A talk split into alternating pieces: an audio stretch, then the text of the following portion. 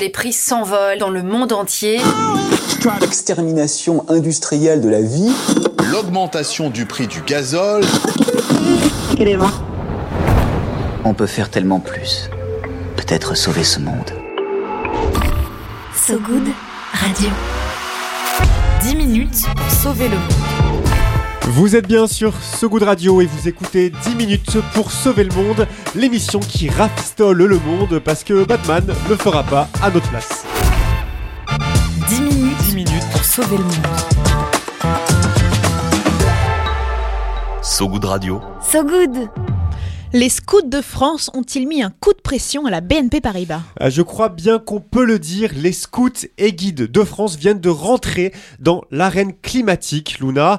Pratique, ils ont déjà l'uniforme kaki, le petit Bermuda tout-terrain et le foulard d'équipe.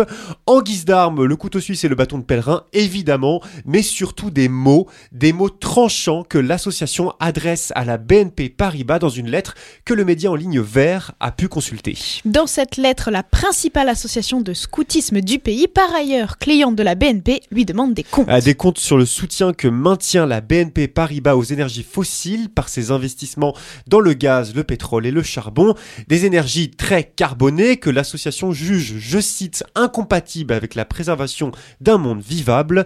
Les scouts français exhortent ainsi l'une des plus grosses banques d'Europe à clarifier ses engagements du jamais vu. Soucieux de la transition écologique, des bénévoles nous questionnent sur la cohérence du choix de notre Eh, c'est ce qui explique euh, Quentin Chex, délégué national de l'association.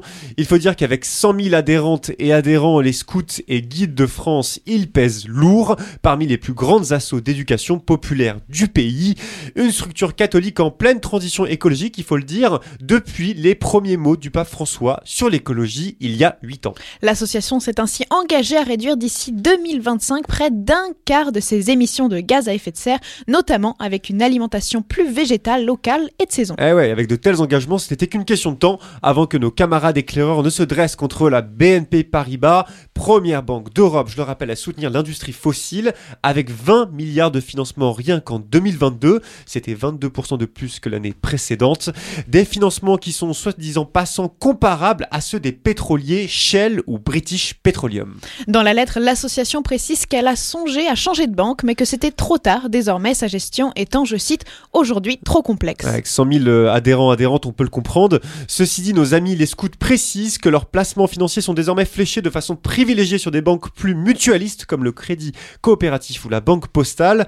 Reste à voir si la lettre pourrait changer quelque chose. L'association précise qu'elle ne veut pas faire le buzz, mais dialoguer. Le directeur de l'engagement de la BNP, Antoine Cyr, estime quant à lui la demande parfaitement normale. Il précise au passage que sa banque est celle qui sort le plus rapidement des énergies fossiles. 10 minutes pour sauver le monde. So Good Radio. So Good